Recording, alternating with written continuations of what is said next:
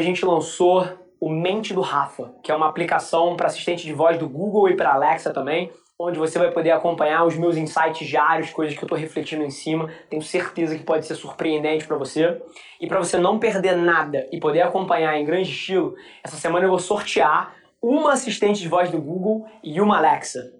E para participar é mega simples, tá? É só dar um pulo no meu G, no meu Instagram, arroba avelarrafa, clicar no link da bio e ali você insere um código que tá aparecendo em todos os meus conteúdos da semana num lugar escondido. E na segunda-feira, dia 27 de abril, a gente anuncia o grande vencedor. Ah, eu não podia deixar de te dar o código aqui também, né? Já que você está consumindo um conteúdo. Entra lá no link da bio e digita Eu Quero. Fala Marília, expectativa gigante pro show de hoje aí pra gente celebrar o pequeno empreendedor e com isso em mente queria pedir Infiel, que é uma música do seu primeiro álbum e a gente relembra aí toda essa galera que tá na luta, que tá tirando um negócio do chão, acho que é um excelente momento. Beijo!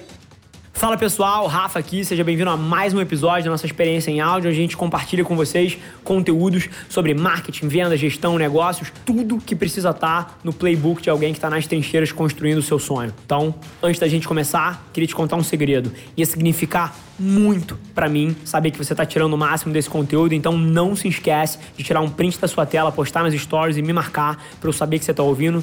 Quem já me mandou alguma mensagem, já me mandou algum direct, sabe que eu respondo pessoalmente todas as mensagens. E agora, sem enrolação, vamos pro episódio de hoje. Tem 200 mil pessoas ali esperando. Tem. Tem. A gente tem esperando na live, tem metade do recorde mundial antes da, do corona. O recorde era 400. Só esperando tem metade do recorde mundial. Isso é, isso é uma loucura. E a gente criou uma estratégia que era todo um ecossistema de conteúdo que ajudava tanto o pequeno negócio a vender mais através de ferramentas, de conteúdos diários e didáticos, é, além de lives e, e todo um, um, ecossistema de conteúdo com esse intuito, mas também a gente se atentou muito em criar uma cultura nas pessoas para elas valorizarem esse pequeno negócio, né? Para a gente criar uma visibilidade a essa causa.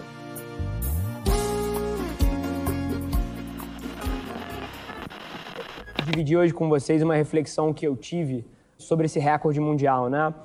É muito interessante. Nos últimos quatro, cinco dias aí, eu investi muito tempo refletindo e analisando, pô, cara, por que a gente, né? Por que, que será que a gente conseguiu fazer isso? Porque não é um, uma campanha bem sucedida, é um recorde global, né? Agência nenhuma na história fez isso, empresa nenhuma na história fez o que a gente fez, na história da humanidade. Então, assim, pô, isso me fez dar três passos para trás e tentar traçar algumas correlações, né? E a primeira imagem que eu pego é que todas as razões lógicas sugeririam que não deveria ter sido a gente, né? Assim, pô, existem infinitas empresas com mais recursos, com mais gente, com mais tecnologia, com equipes criativas maiores.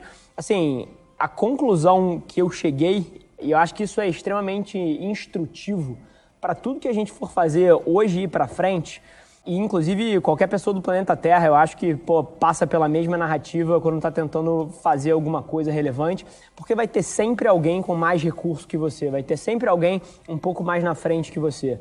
E a razão pela qual eu acredito que a gente conseguiu fazer isso é o mesmo motivo que eu tenho certeza que a gente vai fazer vários outros, não só esse ano, como nos próximos 10, 20, 30 anos para frente, tá? É que a gente se importa muito mais do que outras empresas e outras pessoas. Tinha muita vontade e sonhos muito grandes, mas eu não tinha certeza se a gente tinha um diferencial real, tá? É, e hoje em dia eu já tenho muita clareza sobre o que, que é e por que está acontecendo, mas se você me perguntasse há um, há um, ano, um ano atrás, a minha pergunta ia vir muito mais do coração do que do cérebro. Então é curioso, curioso a questão de time algumas coisas. E aí eu preciso distinguir dois mercados que são completamente diferentes e que eu sei que algumas pessoas aqui vão confundir. Você tem agências de marketing digital, agências de performance, que é um nicho de mercado que foi criado pela Resultados Digitais no Brasil e todo um panorama e ecossistema de agências que sobrevive e tem os seus modelos de negócios pautados nisso, isso é marketing digital. E você tem publicidade. A gente é uma agência de publicidade. Então, essa é uma confusão gigante que as pessoas fazem. A gente não faz inbound marketing, a gente não faz criação de e-book, gestão de blog, assim, esse não é o trabalho da Avelar. Esse mercado é um mercado que, na minha visão, ele tem dinâmicas muito diferentes do mercado publicitário. Então eu vou focar no mercado publicitário, que eu acho que é onde está o nosso delta. O mercado de publicidade no Brasil, ele tem heranças da forma como a estrutura foi montada e ele tem incapacidades de grandes conglomerados que têm milhares de funcionários e, e, processos gigantes, sistemas legados, de se movimentarem rápido frente à mudança. Então você tem duas coisas. Falando do modelo brasileiro, o Brasil é uma bizarrice. O Brasil, é, o Brasil e a África do Sul são os dois países no mundo onde você tem um conglomerado de mídia que tem uma quantidade de poder desproporcional frente a outros. Se você vai nos Estados Unidos, na Europa, a formação de opinião via mídia é muito mais segmentada. Nos Estados Unidos você tem CNBC, CNN, você tem assim, várias redes diferentes. No Brasil você tem a Globo. Na África do Sul você tem a Nespers, né?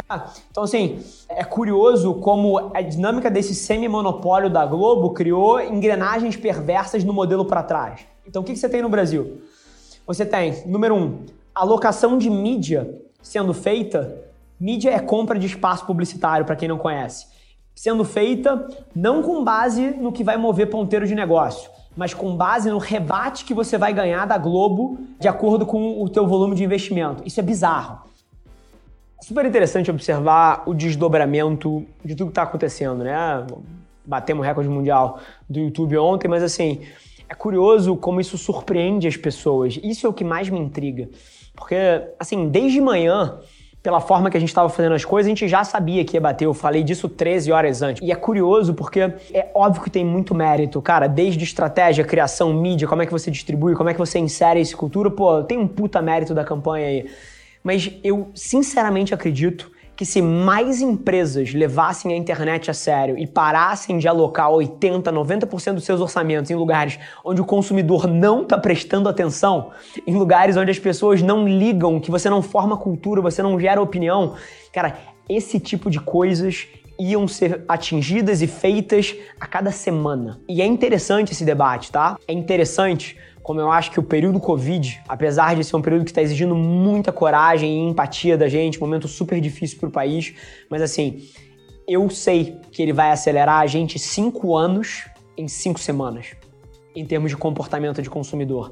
E os executivos e as empresas vão precisar se adaptar para isso, senão as companhias que hoje em dia gastam 60, 70, 80, 90% do orçamento em off vão perder relevância. Então isso me anima, porque o Brasil, apesar do hype todo e dos recordes estarem sendo aqui, ele é extremamente retrógrado na forma como as companhias alocam o investimento. Então acho que essa é uma esperança que eu tenho aqui dentro, que mais pessoas entendam aonde você forma opinião em 2020, porque não é na televisão, meu amigo, não é.